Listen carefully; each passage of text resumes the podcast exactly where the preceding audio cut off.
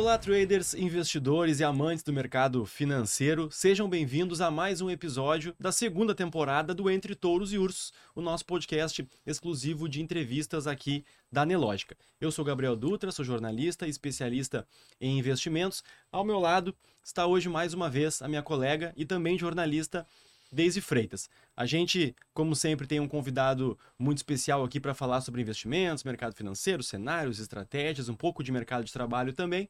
Mas antes ainda das apresentações, quero primeiro dar um olá para minha colega Daisy. E aí, como é que tu tá? E aí, Gabriel, tudo bom? Hoje, novamente, então, com uma entrevista, mas com um diferencial, que hoje, ao invés da gente receber, a gente está visitando o nosso entrevistado aqui. Então, também muito obrigada, né, pela, pelo espaço e certamente vai ser uma conversa bem interessante.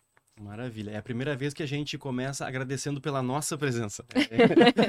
mas, mas, é isso aí. O nosso convidado de hoje é o Rafael Panonco. Ele é economista, trader, investidor, é analista de investimentos também aqui da Liberta. E a Liberta que junto com o Panonco gentilmente nos recebeu aqui no estúdio para a gente fazer mais essa gravação. Então, Agradecimento duplo aí primeiro, obrigado por aceitar o convite. Seja muito bem-vindo ao Entre Touros e Ursos. Obrigado, eu que agradeço a vocês da Analógica. É sempre um prazer estar participando. Segunda vez, né, Panunco? Segunda vez participando e já tivemos outras lives. A Analógica é um grande parceiro. Eu considero hoje, em termos de plataforma, em termos de educação, cara, o que, o que há de melhor no mercado. E estamos aí, vamos bater esse papo, vamos agregar um, um pouco mais de valor para os nossos é, ouvintes, para a nossa audiência. Ah, tenho certeza que o conteúdo vai ser legal. Maravilha. Já virou uma espécie de editoria aqui de, de tópico inicial, sempre o famoso começar pelo começo, né? A gente quer saber de ti um pouco da tua trajetória, a gente gosta de ouvir uma boa história aqui, tua formação, da onde que tu veio, como é que tu caiu aí no, no mercado financeiro. Legal. É, a gente estava no off aqui falando que eu sou do Rio de Janeiro e a gente estava falando um pouquinho mais da cidade do Rio, né? Não, não, não, peraí, vou, vou me defender. O Panonco aqui estava falando. A gente é muita gente, né? Mas é, eu sou carioca, nascido no, na cidade do Rio de Janeiro e quando eu era jovem eu, eu, eu fui ser militar, oficial do Exército, temporário, e, e, e conheci o Rio Grande do Sul, né? Vim servir aqui no Rio Grande do Sul. Depois que eu saí do Exército, eu já me interessava pelo mercado financeiro, já gostava, já acompanhava. Aquela época era lá 2007 para 2008. A gente teve um boom de movimento de bolsa naqueles anos. Né? A bolsa não tinha não tinha 400 mil CPFs. Aquela coisa do home broker ainda era uma novidade, eram poucas as corretoras. Só que eu me interessei muito por aquilo ali, análise técnica, aquela coisa do, do pregão e eu comecei a estudar aquilo ali. Só que aí acabou que eu fui pro lado profissional da coisa, fui ser agente autônomo de investimento na época da XP. Isso antes de 2010, a XP não era a corretora que é hoje, e aí eu fui ser agente autônomo aqui no Rio Grande do Sul ainda. Eu era carioca, mas estava aqui no Rio Grande do Sul. E um, um tempo depois eu deixei de ser agente autônomo e virei funcionário da XP, da corretora. Aí já aí voltei para o Rio de Janeiro. XP na época era no Rio de Janeiro. Né? E aí eu fui trabalhar na mesa de operações que atendia o público de pessoa física. Né? Ali eu tive assim uma, uma visão realmente do que, que era o mercado financeiro, aquela parte mais institucional de corretora, cliente, trabalhava numa mesa de operação, o meu objetivo, o meu trabalho ali era atender os clientes e ajudar os clientes no que tange a bolsa de valores. E aí eu fiquei na XP até 2014, fui para São Paulo, a XP migrou, foi para São Paulo, né? É, e mesmo trabalho. Mercado financeiro, bolsa, mesa de operações. E aí em 2014 eu acabei retornando para o Rio e logo depois fui para Belo Horizonte. Né? Nunca fiquei muito tempo no Rio, por isso que eu estava falando ali do Rio de Janeiro. Sempre fico, fico um pouco de tempo. Falei, Rio de Janeiro não tá bom para não morar, não. Ó. Pum, vou embora. Fui para Belo Horizonte e aí o desafio em Belo Horizonte era um pouquinho diferente. Ali era, um, era, era trazer para o público, sempre trabalhando com, com pessoa física, é um pouco da análise, do know-how que eu tinha de cliente, mesa, mas transformar isso na, na, na, numa entrega, numa experiência do cliente diferenciada. Então lá é, tinha uma plataforma que se chamava Toro Radar, na qual eu era ali o analista que fomentava, tinha toda uma equipe envolvida e eu fomentava o mercado de bolsa, levava o mercado de bolsa para o investidor pessoa física. Através de uma plataforma, e não na execução operacional. Uhum. Então eu dava a recomendação, falava das operações e um trabalho de mesa é diferente. Na verdade, você trabalho de mesa você liga para vender a operação para o cliente e executa para o cliente.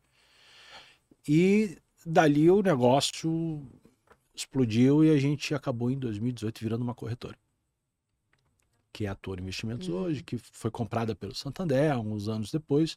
E eu saí de lá em 2000, ano, passado, no início do ano passado, em início de 2022. E hoje, né, retorno para o mundo do agente autônomo, né, como especialista de investimento, ajudando né, o investidor pessoa física, fazer alocação, montar sua carteira, trazendo todo esse conteúdo que, que ao longo desses anos eu fui adquirindo, sempre fazendo palestra, desde a época da XP, a XP Educação, tinha aquelas palestras, tinha aqueles cursos, eu sempre dei aula né, em todas as casas que eu passei, aqui a mesma coisa, educacional, ajudar o cliente a, a, a, a investir da forma correta. Se a gente compara o que é o mercado hoje, investimento para pessoa física, o que é há 10, 15 anos atrás, cara, tem um abismo. Não só na parte tecnológica, mas na parte educacional. Eu acho que um grande diferencial ao longo desses anos é o acesso à informação. Eu lembro que na minha época você pagava caro num curso de final de semana que te ensinava simplesmente o que que é uma ação, ON, PN, sabe aquela coisa? Básico. O básico do básico, Uhum. cara. Hoje você vai para o YouTube, você tem diversos influenciadores, assuntos, economia, análise, trading, carteira, investimento, todas as classes de ativo. Então, essa oferta tem um lado bom e um lado ruim. Por quê? Diante de muita oferta, o investidor também não sabe o que, que ele consome. E aí, no- Uhum, no meio do que- tudo, né? Exatamente. No meio do que, que ele consome, tem um monte de porcaria. Tem um monte de aproveitador. Você vai para o Instagram, você vai para o YouTube hoje, o que você vai ver muito é o, é o golpe. Uhum. As pirâmides, as pirâmides, por, por, incrível que pareça, estão sempre na moda, né? Você vê sempre, sempre tem uma galera caindo no golpe pirâmide. É aquela coisa, a ganância misturada com a ignorância e a turma vai caindo nos golpes. Então, o nosso trabalho aqui é desmistificar isso. É realmente trazer educação, trazer conteúdo de valor. Se você for olhar para casa hoje, a gente tem o Storm, cara, que está no mercado há sim. mais de 20 anos, é uma É uma referência. Você referência. tem o Fernando Ures, cara, que é também um, um renomado. Você tem o, o Ruschel, também, que, que, que olha é, para a parte internacional. Né? O cara está sempre envolvido com educação, ensinando o investidor a, a- a fazer o, o seu portfólio, mas olhando um pouco mais para o internacional. Então a gente tem na casa aqui hoje diversos influenciadores né, que sabem do que estão falando, têm anos de experiência. Né? A gente tem uma equipe aqui de assessores realmente todos qualificados, que ajudam o investidor, cara, a montar uma carteira, tira suas dúvidas, rever uma alocação, sabe? Não é aquela coisa que, que você olha para hoje, ah, ah, pega esse conteúdo aqui, dá uma lida e se vira nos 30 aí. Não, porque a gente sabe que tem muita dúvida hoje. Então é um pouquinho meu know-how hoje aqui na casa, trabalho com educação, trabalho ajudando o cliente a investir da forma correta. Beleza, eu quero conversar um pouquinho sobre o trabalho do assessor ali que tu comentou, mas antes de voltar um pouquinho ainda, tu tem uma formação de economia também e, e analista de investimentos. Essa economia veio antes dessa entrada na XP ou foi uma coisa, uma coisa levou a outra? Na realidade, a minha primeira graduação foi administração. Aí, aquela faculdade que você olha assim e fala assim, ah, legal, mas Vou o que eu faço onde? com isso? Não, não me deu uma especialização. Aí eu falei, ah, vou fazer um, um- algo mais, mais né, focado em, em- em- em mercado financeiro. E aí, cara, eu, eu vim ser a, a analista primeiro e depois. Foi meio que junto, né? Porque quando eu era, eu era agente autônomo, eu era operador de mesa, era uma atividade que requer um conhecimento, mas ela é muito mais intensa no relacionamento. Uhum.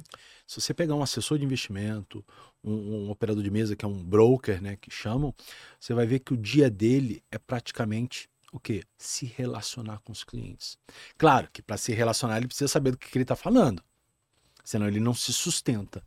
Se você não conhece né, o que você está falando, você- você- rapidamente você, você cai do cavalo. Então, é, eu precisava, nesse início, né, de ter um certo conteúdo, eu adquiri esse conteúdo relativamente rápido, não é um conteúdo que você precisa ser um especialista, Mas quando eu virei, quando eu falei, cara, eu vou sair um pouco dessa frente, desse fronte de batalha, de estar ali todo dia com o cliente no telefone, e quero algo mais né, técnico, que era a atividade do analista. Quando eu fui para Belo Horizonte, lá na Toro Radar, uhum. cara, eu, eu, tinha uma equipe de analistas que a gente fazia todo o trabalho de elaboração de carteira, recomendações, seja de trading, seja de outros formatos de, de, de, de recomendação. Ali você precisava ter um conteúdo mais técnico. Desculpa, era analista técnico, fundamentalista ou aquela que engloba os dois? É, é, eu, eu era basicamente analista técnico, era tá. muito focado em bolsa, mas na equipe como um todo você tem de tudo. Uhum. Você tem um cara que toca ali fundo imobiliário, você tem um cara que toca só a parte fundamentalista, você tem um cara que toca renda fixa, sabe? Você tem um analista de crédito, então cada um um pouco na sua praia. Só que, claro, eu, como um gestor da área, eu precisava dominar tudo. Uhum. Mas é, é, eu digo que é humanamente impossível você dominar no detalhe todas as classes de ativos. Se você falar, se a gente conversar sobre fundo imobiliário, por exemplo, Cara, eu vou conversar, eu sei alguns fundos. Mas se eu trouxer aqui o Marcelo Fai, por exemplo, que é um, que é, que é um, um, amigo, é um analista de investimento que entende tudo sobre fundo imobiliário, cara, o nível de detalhe que o cara começa a falar sobre tal fundo, tal fundo, cara. Entendeu? É, é, é, é fora. Ah, o cara que cobre só um segmento, ah, um analista que cobre só o varejo. Beleza, eu consigo falar ali do, do episódio do, das americanas, por exemplo.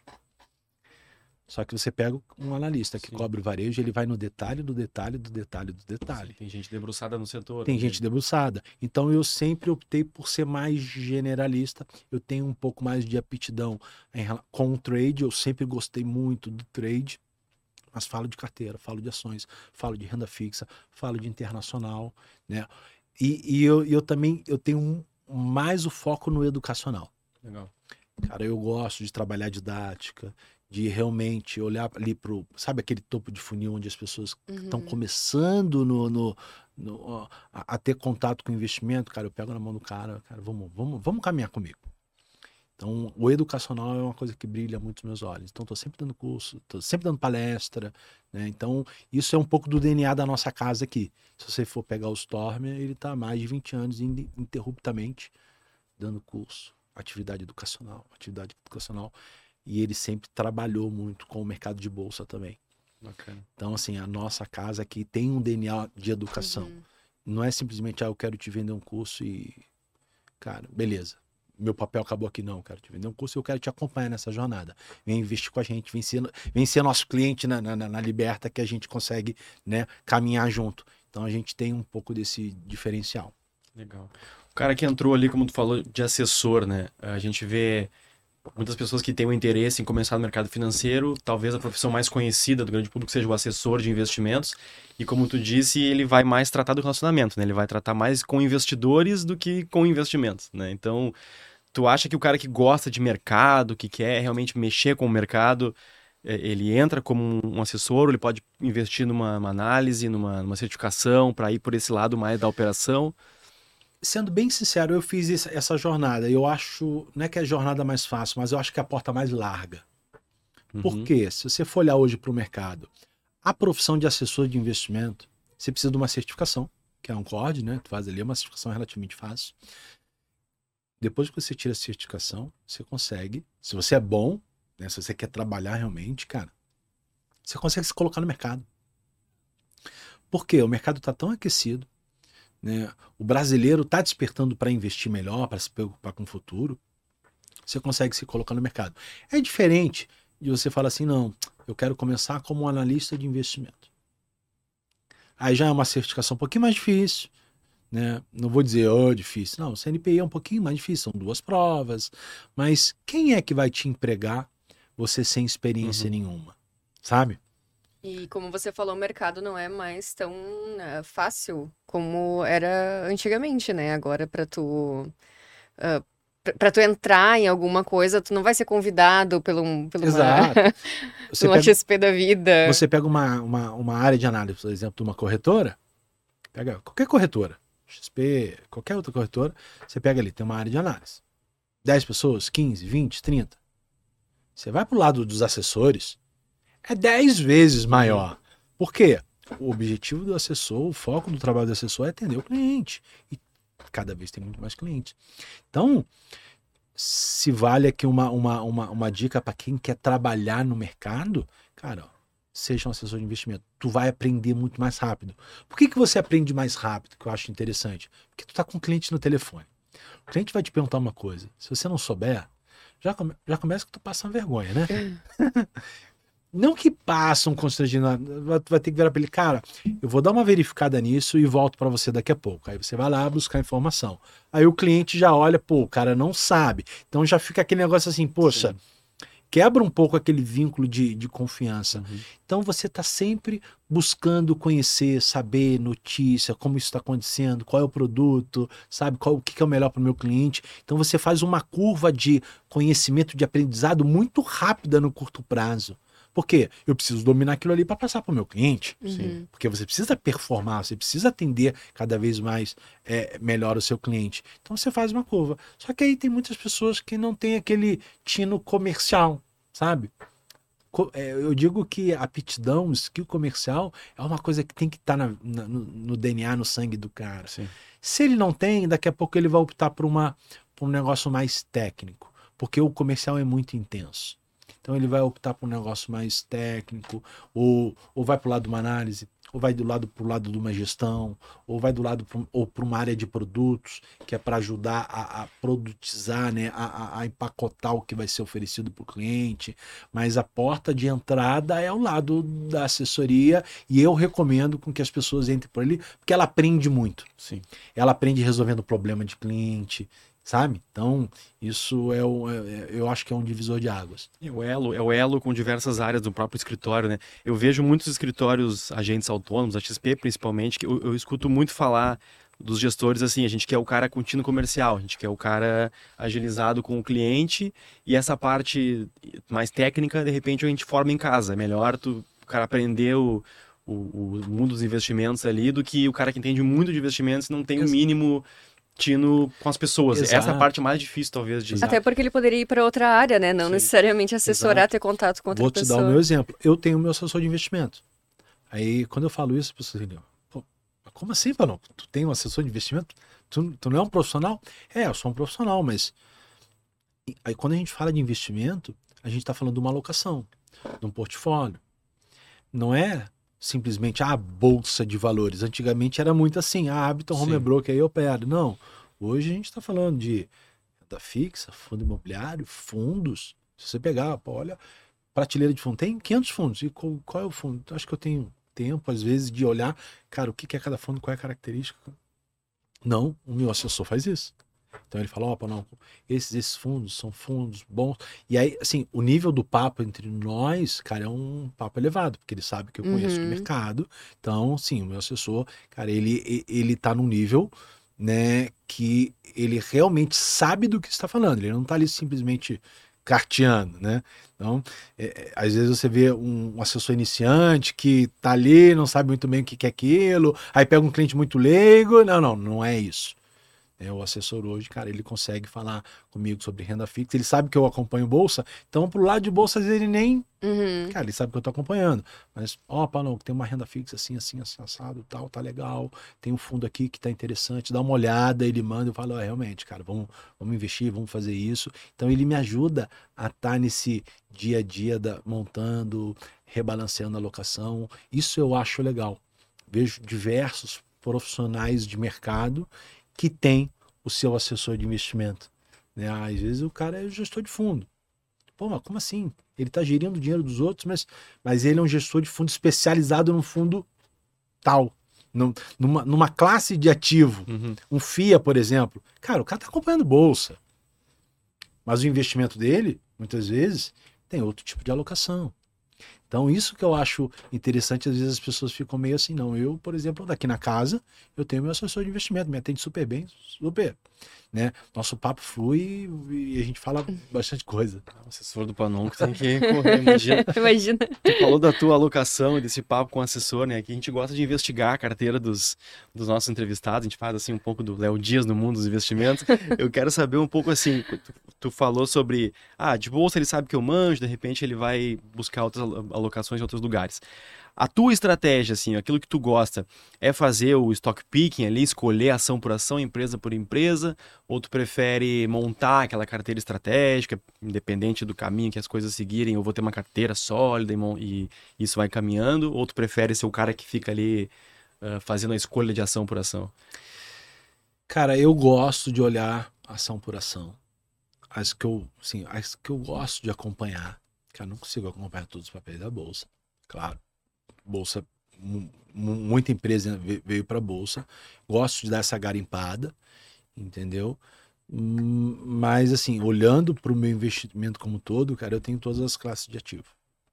Hoje, grande parte eu dei uma dolarizada, que eu uhum. acho que quem hoje está simplesmente né, alocado 100% Brasil tem um risco de o dólar Cara, a gente está atrelado num, num, num, risco, não vou dizer risco Brasil, mas quando você olha para o cenário interno, a incerteza é elevada, a gente não sabe o que vai acontecer. Cara, o governo novo, o que a gente vê, né, inspira às vezes uma, uma, um nível de desconfiança acima do que eu acho aceitável. Então, quando eu olho para o governo, eu não sei como vai ser final do ano, onde nós vamos estar final do ano. Taxa de juros, por exemplo, e a nossa inflação? Será que a nossa inflação vai vir, vai subir ou vai se manter e vai cair? Cara, não sei que, quais são os planos que o governo vai vir implementando, então está muito cedo ainda para a gente falar sobre isso. A gente também tem a parte internacional que a gente olha para o cenário economia global, vê os Estados Unidos ali, cara. É crise, não é crise, é recessão, não é recessão, uns falam que é recessão, mas a taxa de desemprego lá está tá bem próxima da, da mínima, então tá muito nebuloso. Você tem guerra de um lado, você tem todo um, um cenário que eu acho que a melhor receita é ter uma parte do teu investimento dolarizado, investindo lá fora, diversificando esse risco Brasil, né? Você precisa ter uma carteira diversificada a ponto de ter várias classes de ativo.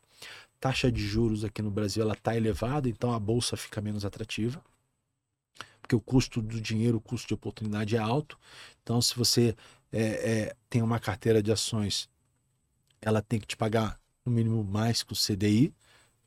O CDI hoje a gente está uma taxa de juros de 13,75 ao ano. Então, cara, se você for olhar para um intervalo de três anos, cara, a tua carteira de ações tem que bater 50% uhum. para fazer valer o risco da coisa. Uhum. Então, o teu percentual de ações na carteira ele vai se achatando, cara. Você tem uma concentração maior de renda fixa, pouco de inflação, não olho para a renda fixa pré-fixada, porque eu olho para a taxa de juros e o meu viés é que essa taxa de juros não vai cair, ou vai se manter ou daqui a pouco vai subir. Ah, mas se descer na caneta, porque a independência do Banco Central, sabe aquela coisa uhum. que a gente está uhum. vendo agora? Uhum. Cara, não acredito que a taxa de juros vai, vai vir, vai cair. Eu acho que pré-fixado não é a hora, você pode ter um pouco de inflação, você pós-fixado. Fundo imobiliário tem bons fundos imobiliários, sabe? Eu olho para o mercado de fundo imobiliário, que cresceu muito nos últimos cinco anos, cara. Se você for olhar quantos CPF tinham na bolsa investindo em fundo imobiliário e quanto tem hoje, cara, mais que triplicou. Fundo imobiliário é uma coisa que o brasileiro gosta, sabe aquela coisa, ah, carteira de dividendos, paga renda todo mês. Cara, fundo imobiliário é isso. Sim. Uhum. Só que é livre de imposto de renda.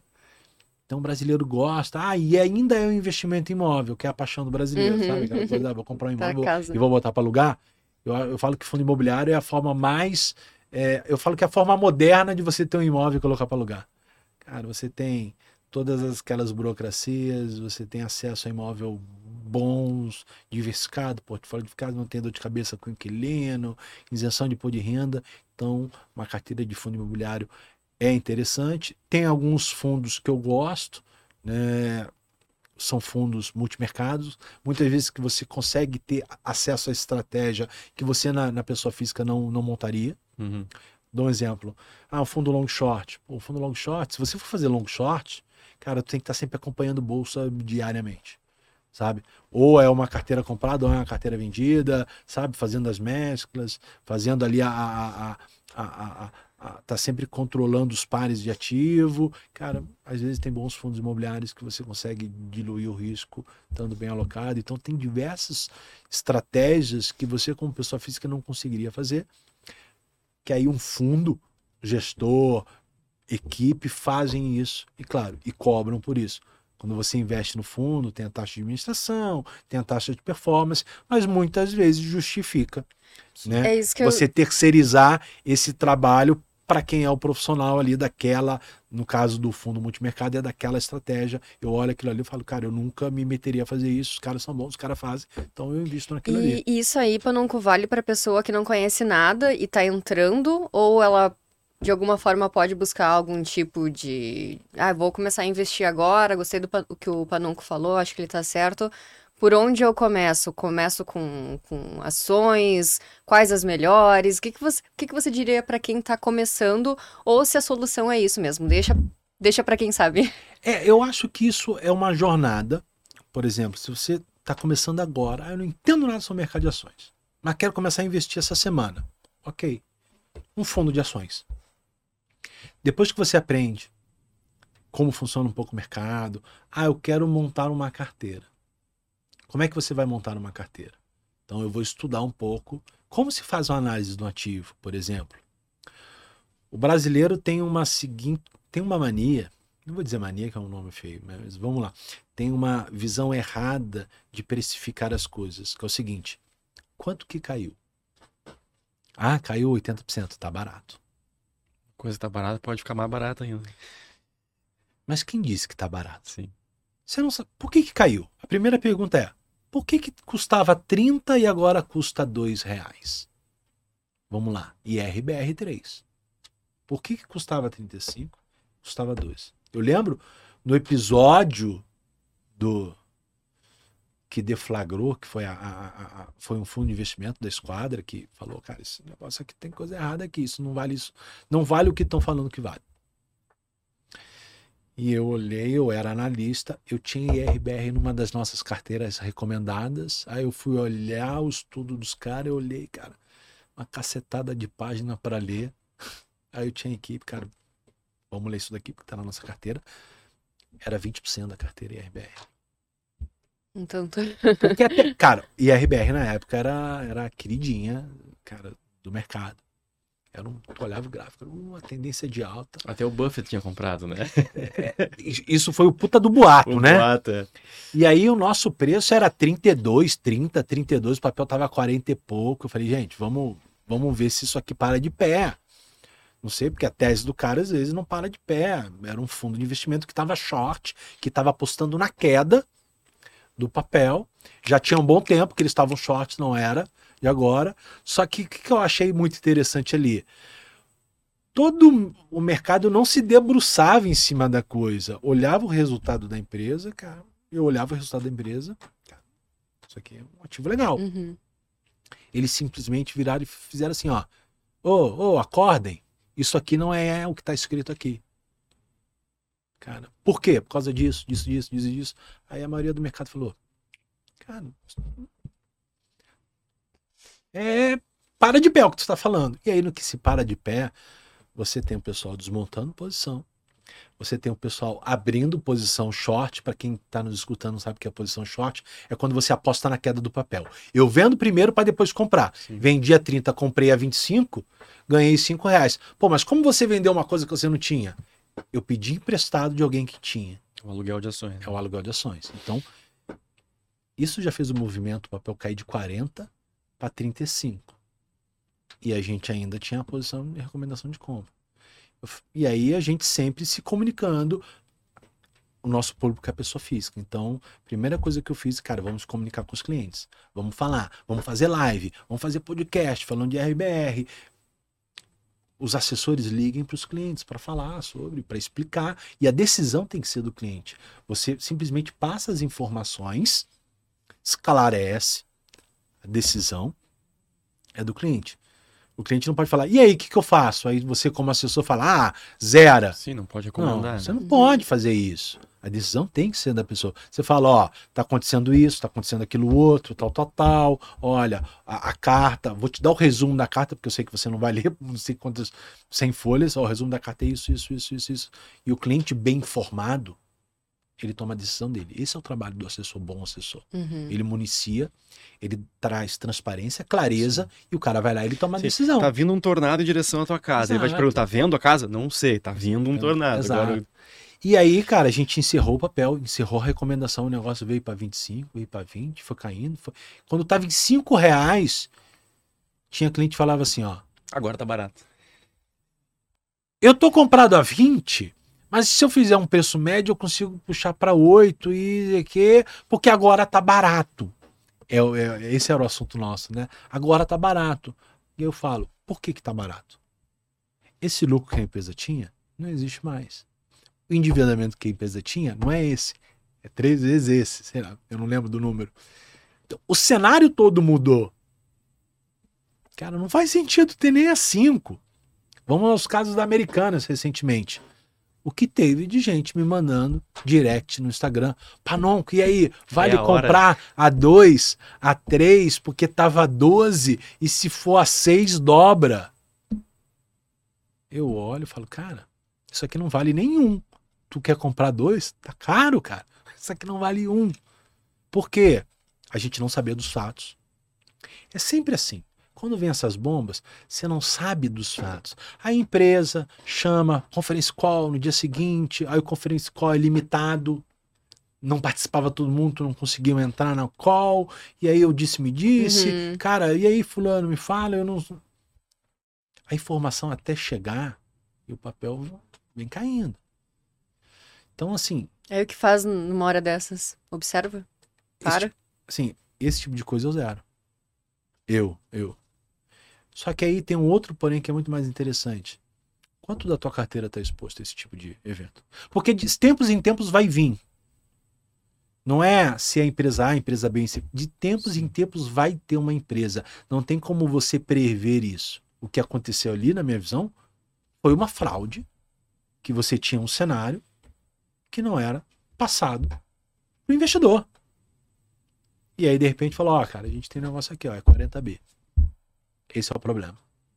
Tanto que o CEO que estava entrando, que é o, seja, o Sérgio Real, que é uma pessoa que, que eu respeito, cara, fez um excelente trabalho no Santander.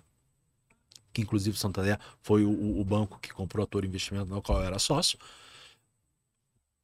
É um cara que estava assumindo, na minha visão, eu acho que ele chegou, ele olhou e falou: opa, Sim, deu 10 dias, né? Uma coisa assim. Opa!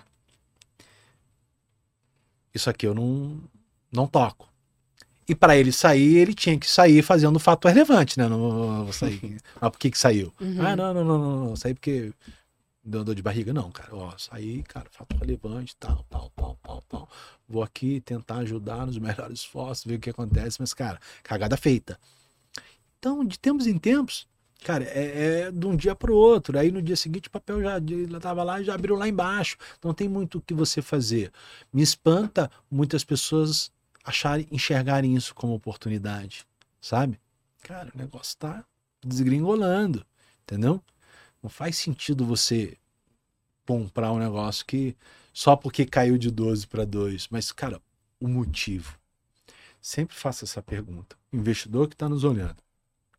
Queda de 80%, queda de 70%, seja a queda que for, sempre se pergunta o motivo. Ah, foi algo sistêmico. Todo o mercado caiu. Crise de 2008, por exemplo. Sim, Todo o mercado caiu. Pandemia do Covid. Todo o mercado caiu. E aí tava tudo muito barato, tu não sabia o que vai acontecer. Muita gente estava prevendo até o fim do mundo, né? E realmente era um negócio assustador, as pessoas morrendo e tal. Mas, cara, tinha muita coisa barata. Isso é diferente do que uma única empresa, num episódio isolado, acontecer alguma coisa que bombástica.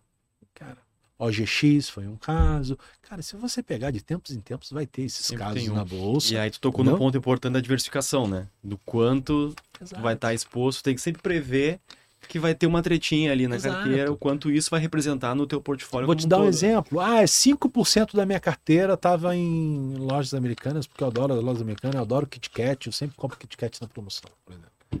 Vamos supor. Por isso que não fechava as contas. que eram 4 por 10, né? Eu cheguei até a replicar esse meme na- na- no Instagram. Mas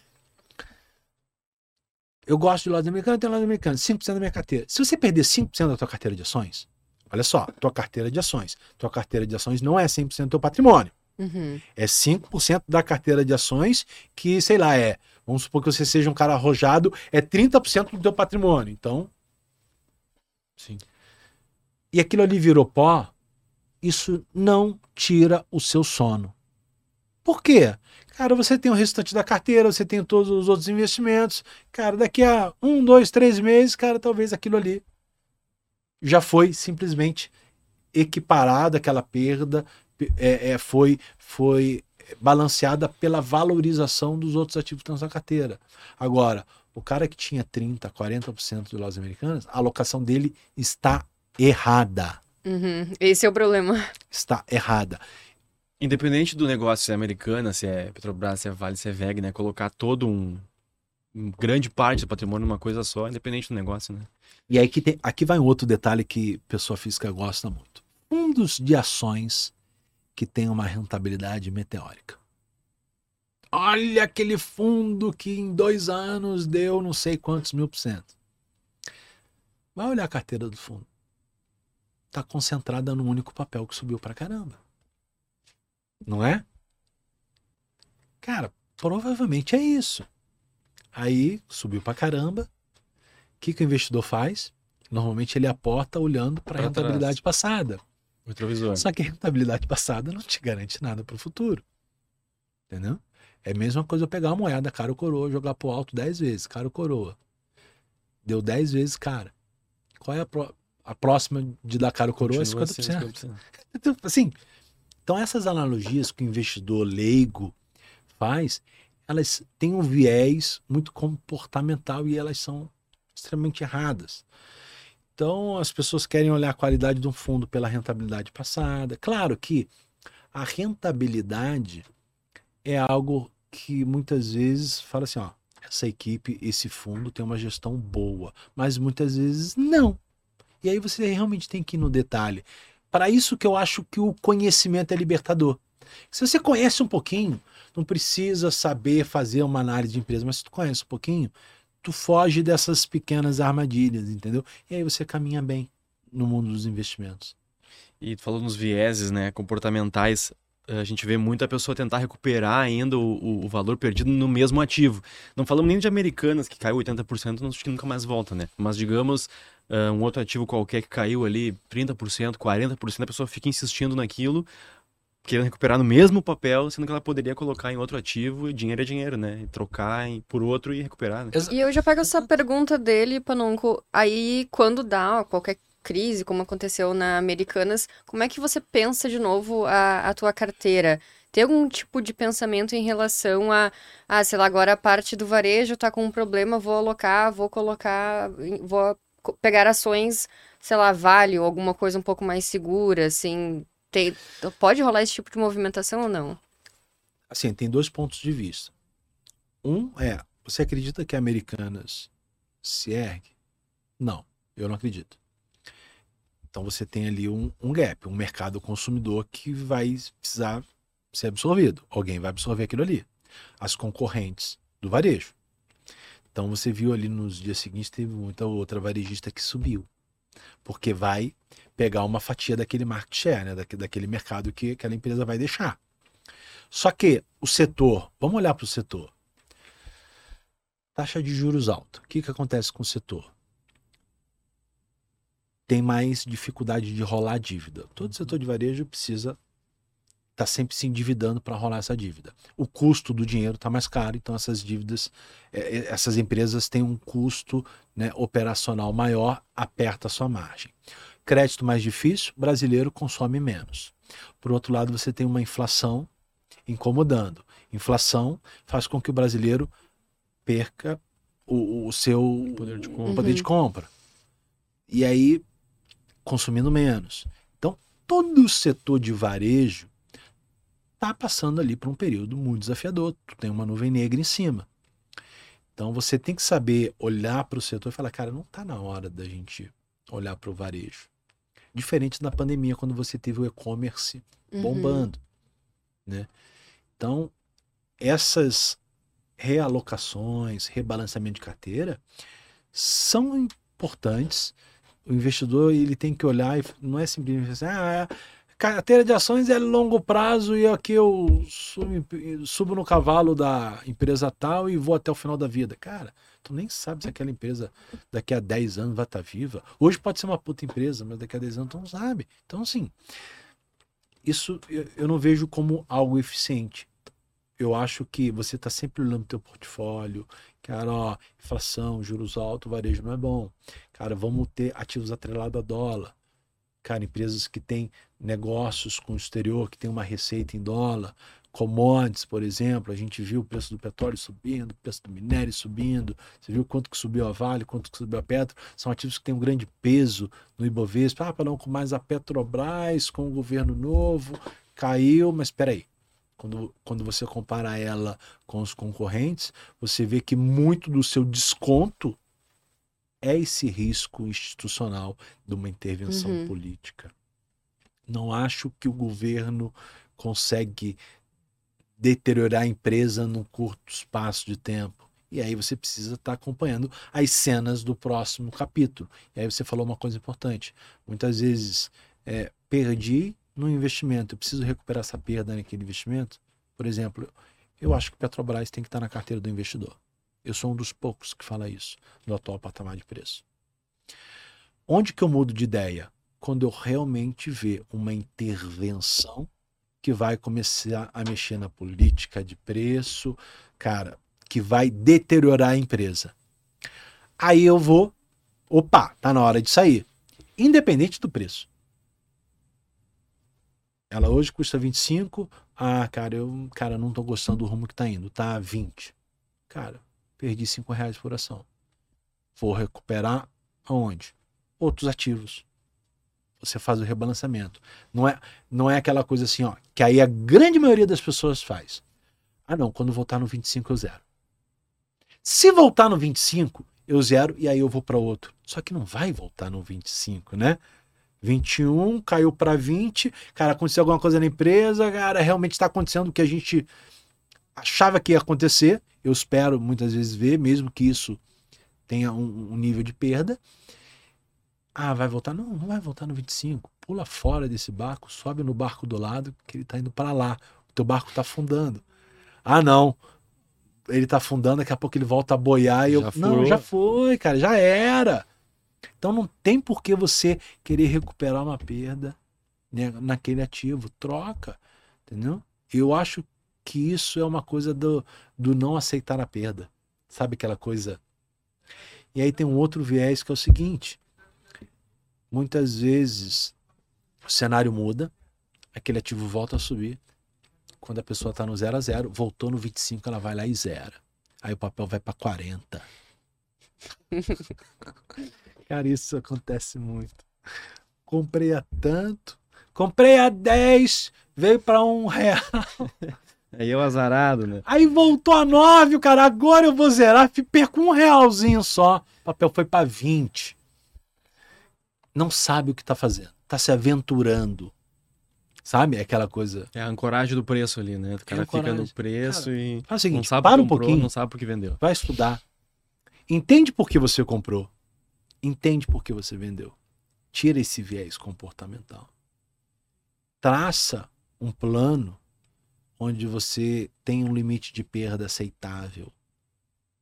Por exemplo, eu dou muito exemplo da pandemia. Teve muita gente que zerou bolsa. Caiu 10, caiu 20, zero bolsa, zero tudo e vou para renda fixa.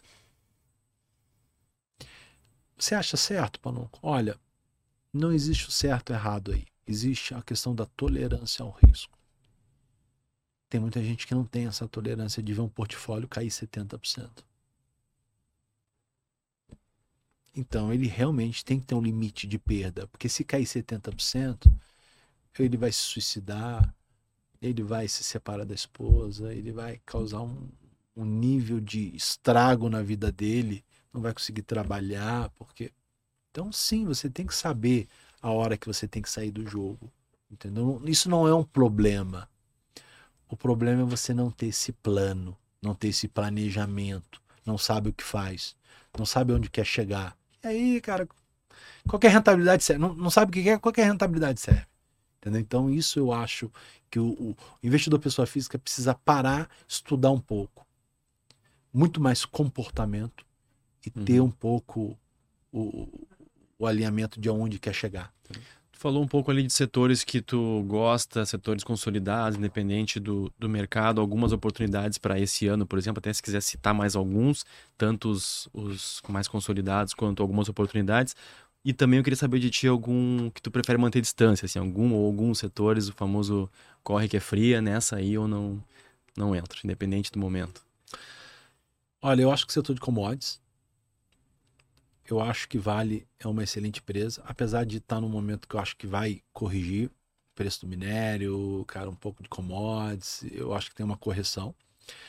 Mas eu acho que é uma empresa que tem uma boa gestão, tem um bom operacional, tem os diferenciais competitivos, tem um, um- comprador que é a China, que vai continuar comprando, então Vale tem que estar na carteira. Falei de Petro, né? E aí, nenhum dos ativos que eu citar aqui tem que ter mais que 10% da carteira. Então, a carteira é bem diversificada.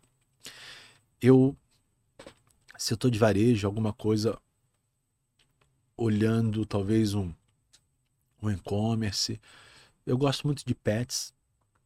Sei que está sofrendo, tem grandes desafios, entendeu? Por que, que eu gosto de pets? Que eu acho que é um setor que vai crescer muito no Brasil nos próximos anos.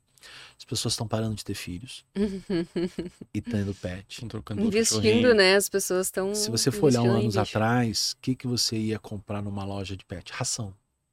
Talvez uma, Hoje tem carrinho de bebê. talvez uma coleira colorida. Cara, hoje tem ração, tem brinquedo. Tu olha a seção de, de pet, tem mais brinquedo que a loja de criança. Porque as crianças hoje estão no eletrônico, Uhum. estão no celular, estão no tablet. Brinquedo, realmente, cara, tu olha, tu entra numa Pets da vida, cara, tu olha aquilo é o supermercado. Uhum. não é? Eu sou da época que a ração tu comprava naquele, cara, naquele Na agropecuária. agropecuária, nem sabe? pet shop. entendeu? E a maioria das pessoas ainda da- dava resto de comida pros cachorros. E cara, tu olha hoje, tu ah, vou dar aqui um. Eu te denuncia. A Luísa Mel vai na sua casa se tu der resto de comida pro cachorro. Entendeu? Que é um absurdo, sabe? Então, assim, as pessoas estão cuidando do pet, substituiu Sim. né? Falar substituiu é até um- Uhum. uma, uma, uma- uma expressão ruim, né? Mas eu vejo que o brasileiro está gastando cada vez mais. Eu gosto de pets porque ela tem uma inova, não vou dizer uma inovação, mas ela tem é, novidades em termos de e-commerce, em termos de estratégias de venda. Então eu acho que tem que ter na carteira mesmo, acreditando que pode cair mais um pouco. É, eu gosto, olhando o setor de energia, talvez tem que ter um pouquinho de setor de energia. Pela velha máxima dos dividendos. É, Cara, eu acho que é mais pelo Porto Seguro, de ser um setor mais resiliente à crise. Claro, tem que saber qual é o ativo que vai escolher, não vai me colocar uma light na carteira. A gente tá falando do Rio de Janeiro. Uhum, de novo, olha aí, olha o Olha a rancor. Não sei o que que vai acontecer ali, né? Porque o problema da Light é o roubo de energia elétrica.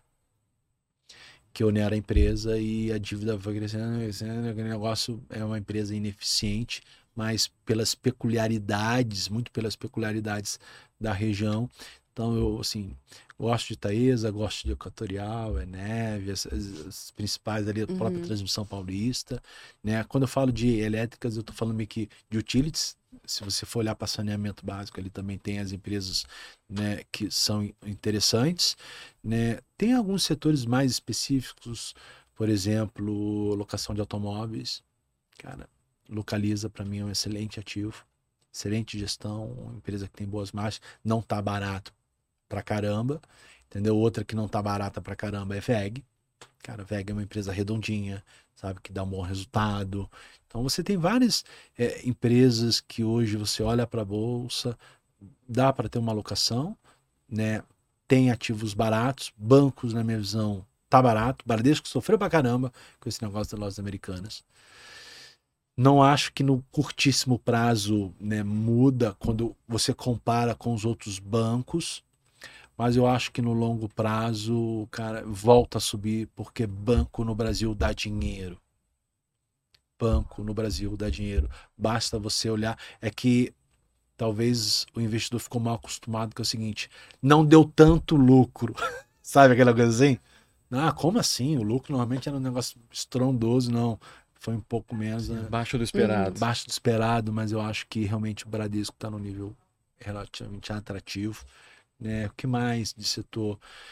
Cara, eu acho que varejo não é o momento, o varejão, sabe? Ali, Magazine Luiza, Via Uhum. Varejo, essas empresas muito mais. Shopping, talvez shopping center, tem uma, uma pegada no Brasil que é um pouco diferente, que o shopping não é aquele varejo puro, mas tem um pouco de entretenimento, as pessoas vão para o shopping, tem um Uhum. lazer, sabe? Então tem alguns shops que eu acho que estão num, num, num, num preço atrativo. Um papel que não teria, Ambev. Muita gente gosta de Ambev. Ah, market share grande, é, cerveja, monopólio, mas, cara, eu não gosto. Sim, não teria. Eu acho que é uma empresa que não, não talvez não, não traz uma relação risco-retorno atrativa, principalmente o que aconteceu com Americanas.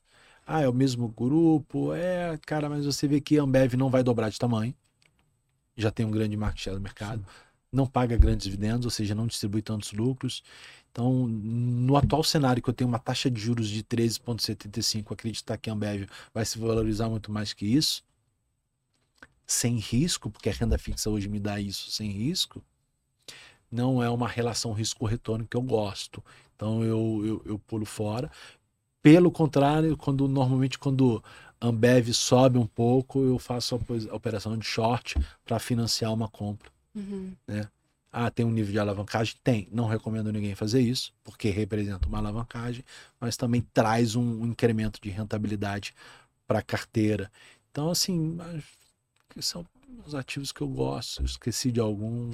E, essa, e a temporada de balanços de resultados das empresas agora é um bom momento para as pessoas, de repente, olharem para esse lado que tu tá falando, ver o histórico da empresa, ver É, os sempre é. Só antes, desculpa interromper, só antes de tu entrar nessa aí, fazer só o disclaimer também, que tudo que a gente falou até agora não foi uma recomendação, né? Não é pra sair correndo lá e comprar o que o, ou vender o que o Panoco falou, e lá no Instagram da Daisy, ó, tu arrancou Exato. do homem lá e eu me, me quebrei aqui. Exatamente. É só uma exatamente. conversa. Aí eu tenho um, um- um ponto importante no disclaimer. Apesar de eu ser um analista, de eu ser um CNPI, eu não estou fazendo essa recomendação porque o meu papel aqui dentro da empresa, da Liberta Investimentos, é como especialista, é o quê?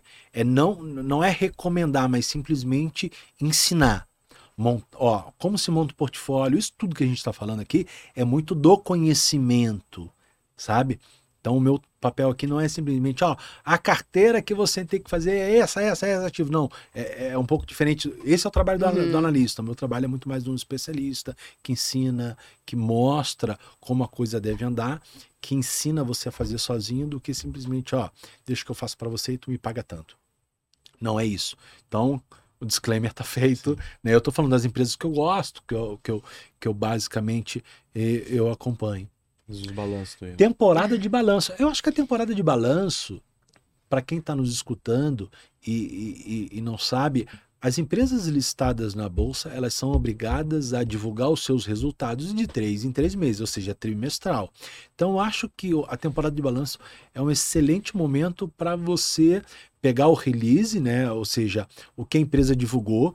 E a maioria das empresas hoje tem feito um trabalho.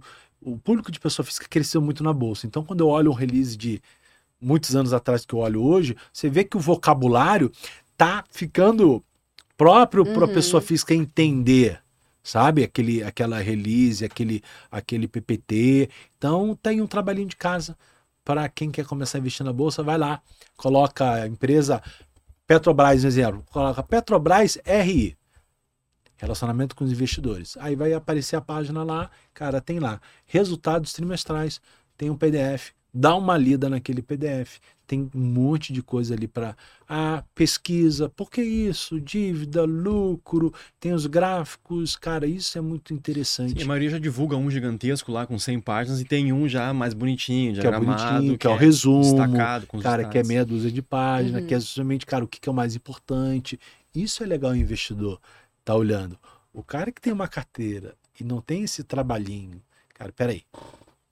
Eu faço a seguinte pergunta: você seria sócio de uma empresa e ficaria seis meses sem olhar para ela?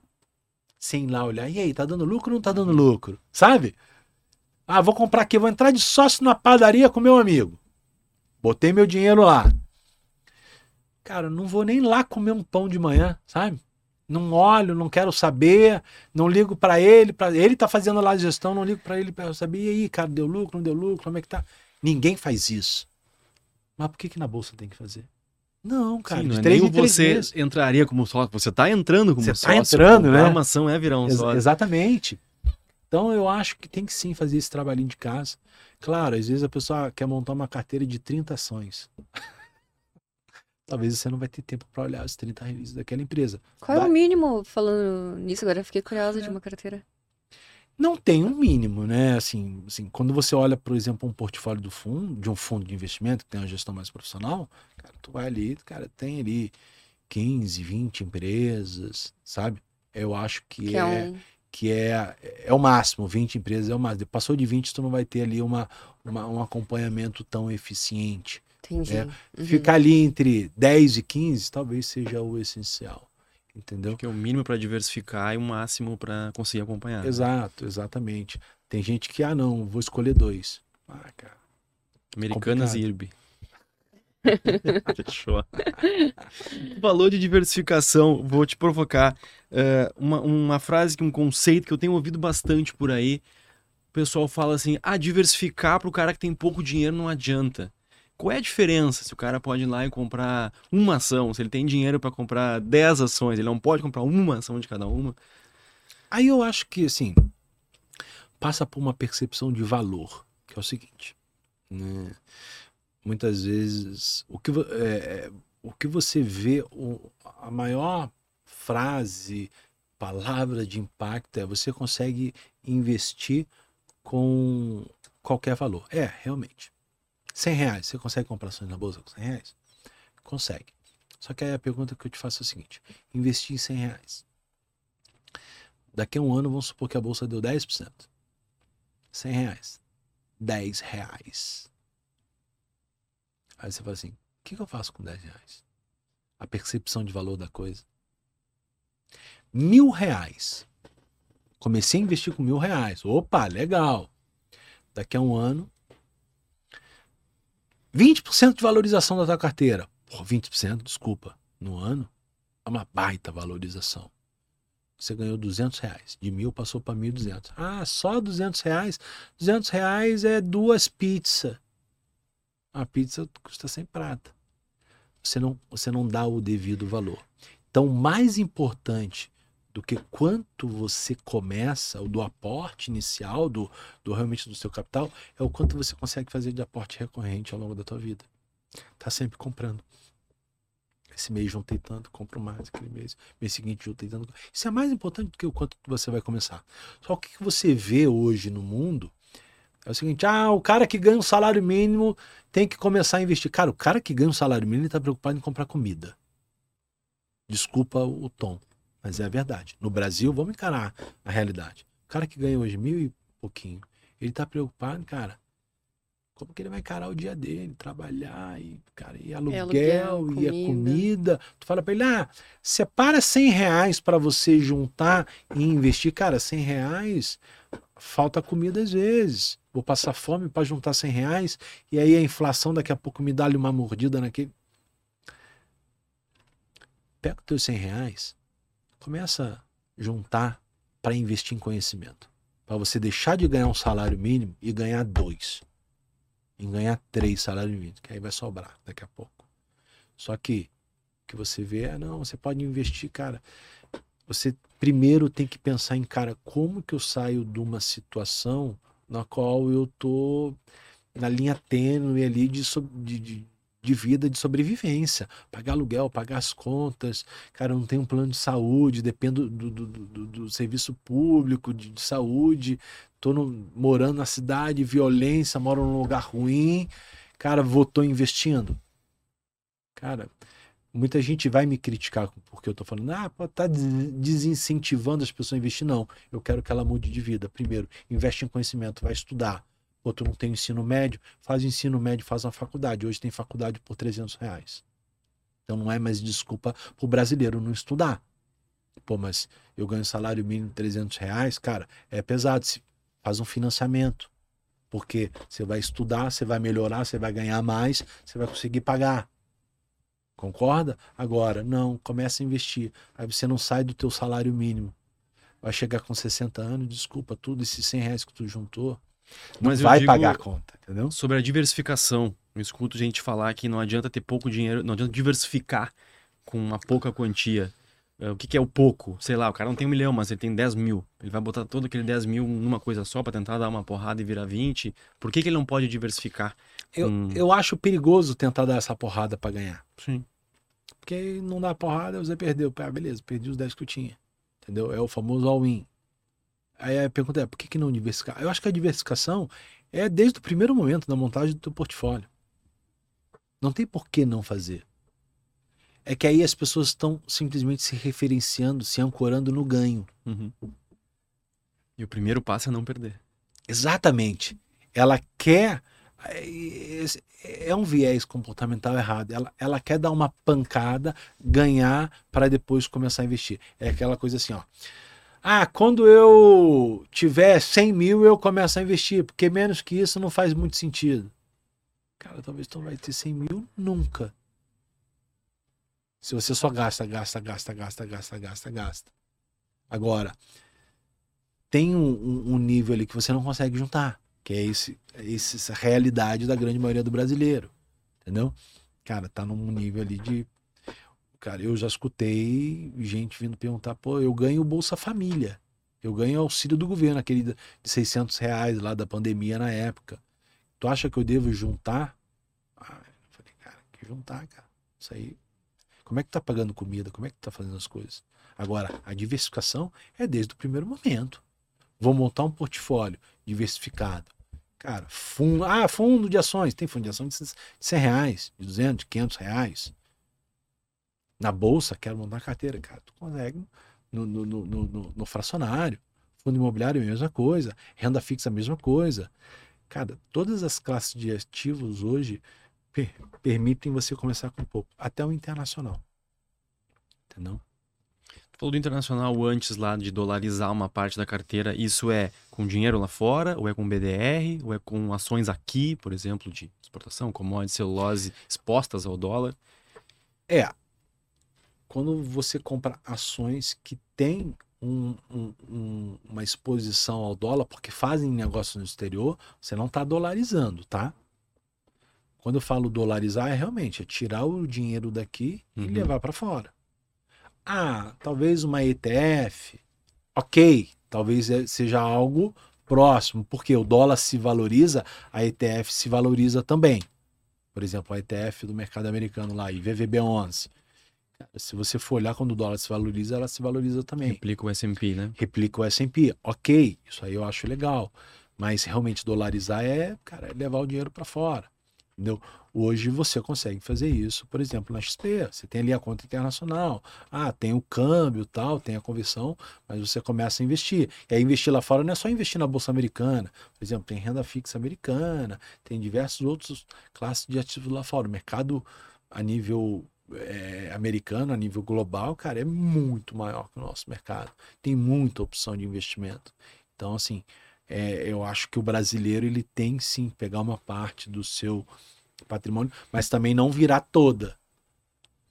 Eu vejo muita gente sendo muito radical. Ah, esse governo, é, né? vou levar todo o meu patrimônio pro exterior. Só que tu vive em real, tá? Não Aí tu, tu leva tudo pra lá. Daqui a pouco o dólar começa a dar uma, uma, uma, um- uma, uma caída, tu começa a dar aquela dor de cotovelo, entendeu? Então, assim, vai com calma. É aquela coisa, diversificação. Não é, ah, beleza, então vamos botar tudo em dólar e vamos. A não ser que tu queira ir embora. Ah, beleza, vou morar nos Estados Unidos. Realmente, aí, cara, faz sentido ter uma exposição ao real. Aí você vai ter a mentalidade do americano investindo em mercado emergente. Ah, vou colocar aqui um pouquinho lá no Brasil, entendeu? Uhum. De repente aquilo lá dá certo, entendeu? É o país do futuro. Todo mundo fala que é o país do futuro é, que- sempre. é dar um incremento de rentabilidade para carteira, entendeu? Aí é uma outra visão de investimento. E as criptomoedas estão na, na tua carteira também? Cara, tem aquele negocinho ali de. Como é que eu vou te dizer? Tem aquele dinheiro que pode ser perdido. Que eu não vou nem notar. Aí, ok. Por quê? Eu não comprei quando estava na, antes de fazer a alta. E eu também não comprei, cara, quando fez esse movimento de queda. Então eu tenho ali Bitcoin, devo ter um preço médio. Nem sei qual é o meu preço médio, mas por eu não saber, não é tão representatividade, uhum. representativo. Eu tenho simplesmente para não dar aquela aquela coisa assim, esse negócio multiplicou por tá fazendo um, evitando o risco de ficar de fora. Eu fiquei de uhum. fora, sabe? Sabe aquela coisa que Chega no final do ano, todo mundo da empresa fala assim: vamos jogar na Mega Sena no bolão. Panuco, vai jogar? Vocês estão me obrigando a jogar. É. E se vocês ganharem, eu vou ser o único que vou vir aqui no dia seguinte, entendeu? Exato. Sim. Então, assim, vou ter que. Então, eu tenho ali, cara, um negocinho que eu nem abro, nem olho muito. Entendeu? Eu acho que o inverno das criptos ainda vai durar um bom tempo. E de, criptomoeda deixou de ser novidade. Essa é a grande verdade. Ela nasceu sendo uma opção de moeda, sendo uma moeda digital para a grande economia, né? principalmente dólar e outras.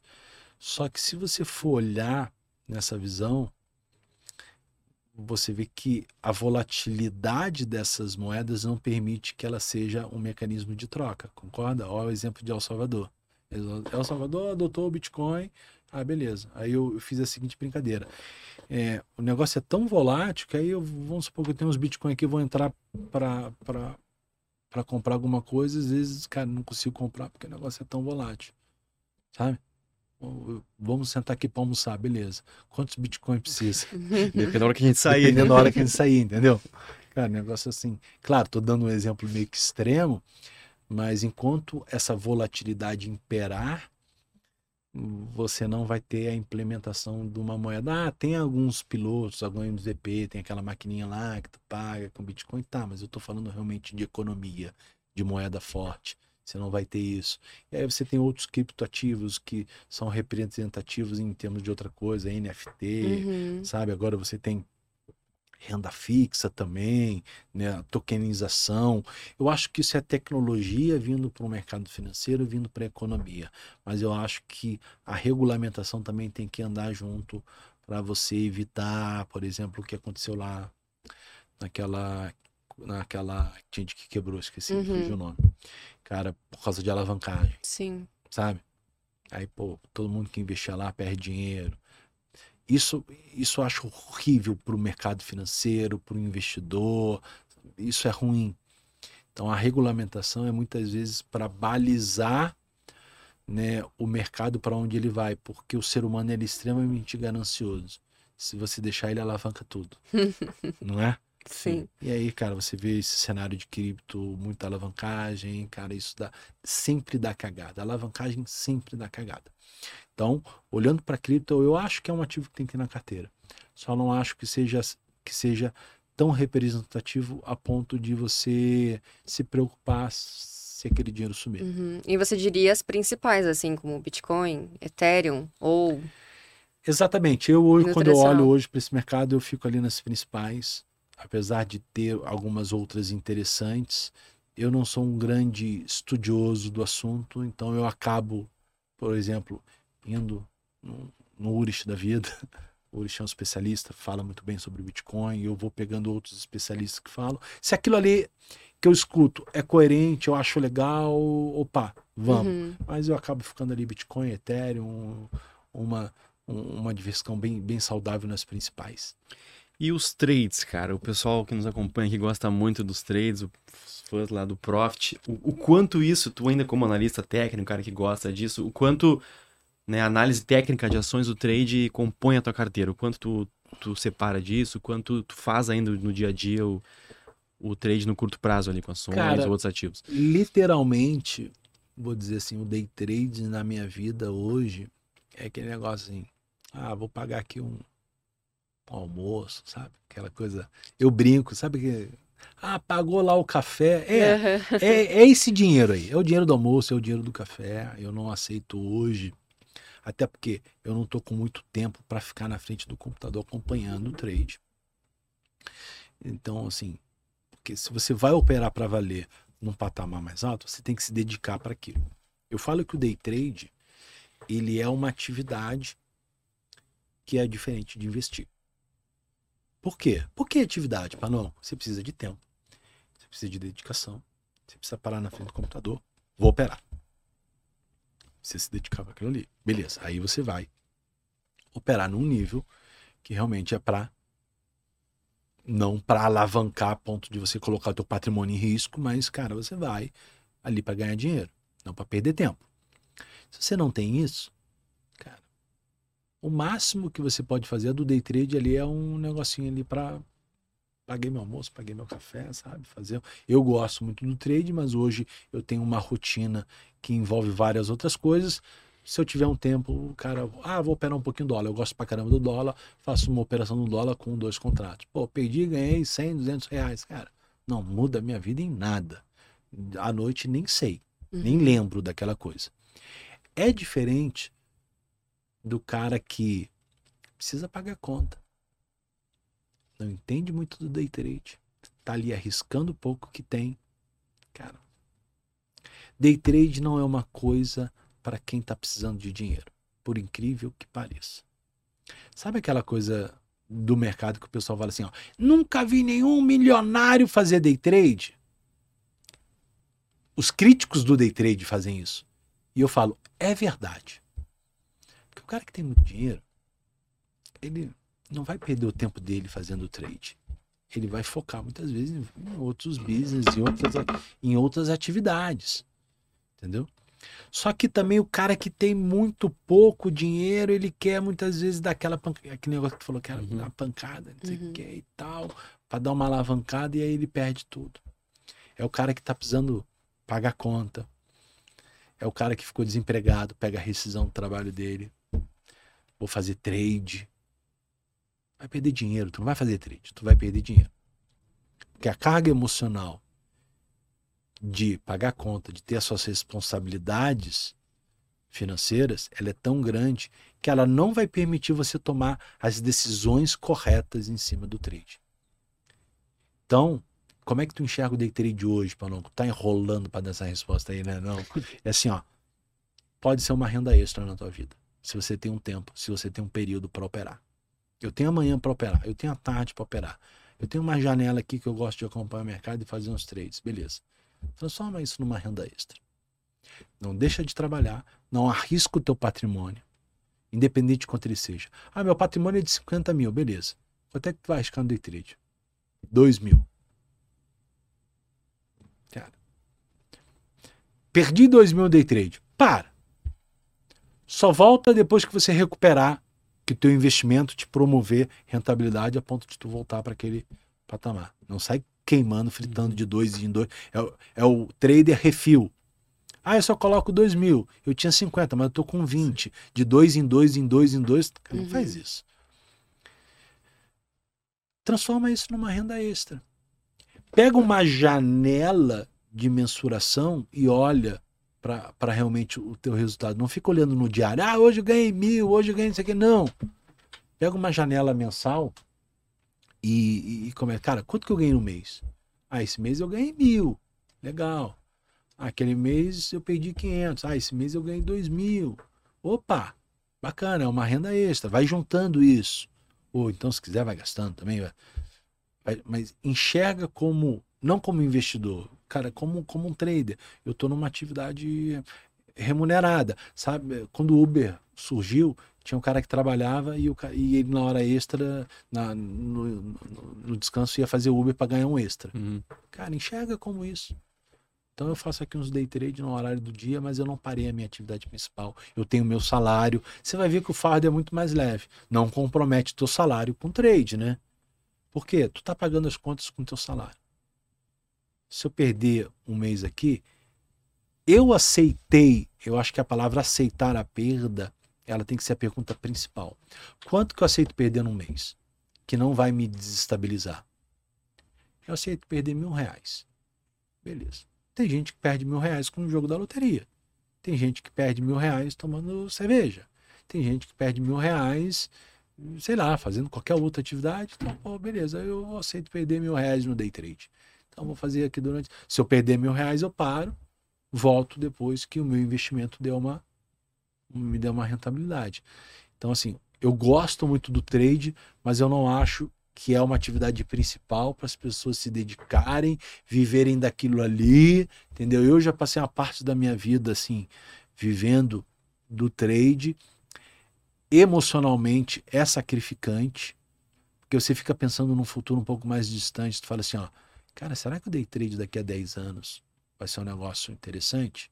Quando eu olho para o day trade há 10 anos atrás, cara, mudou muito. Muito movimento de mercado, volume negociado, tecnologia, posicionamento das corretoras, cara, custos. Cara, mudou muito. Daqui a 10 anos, será que vai ser a mesma coisa?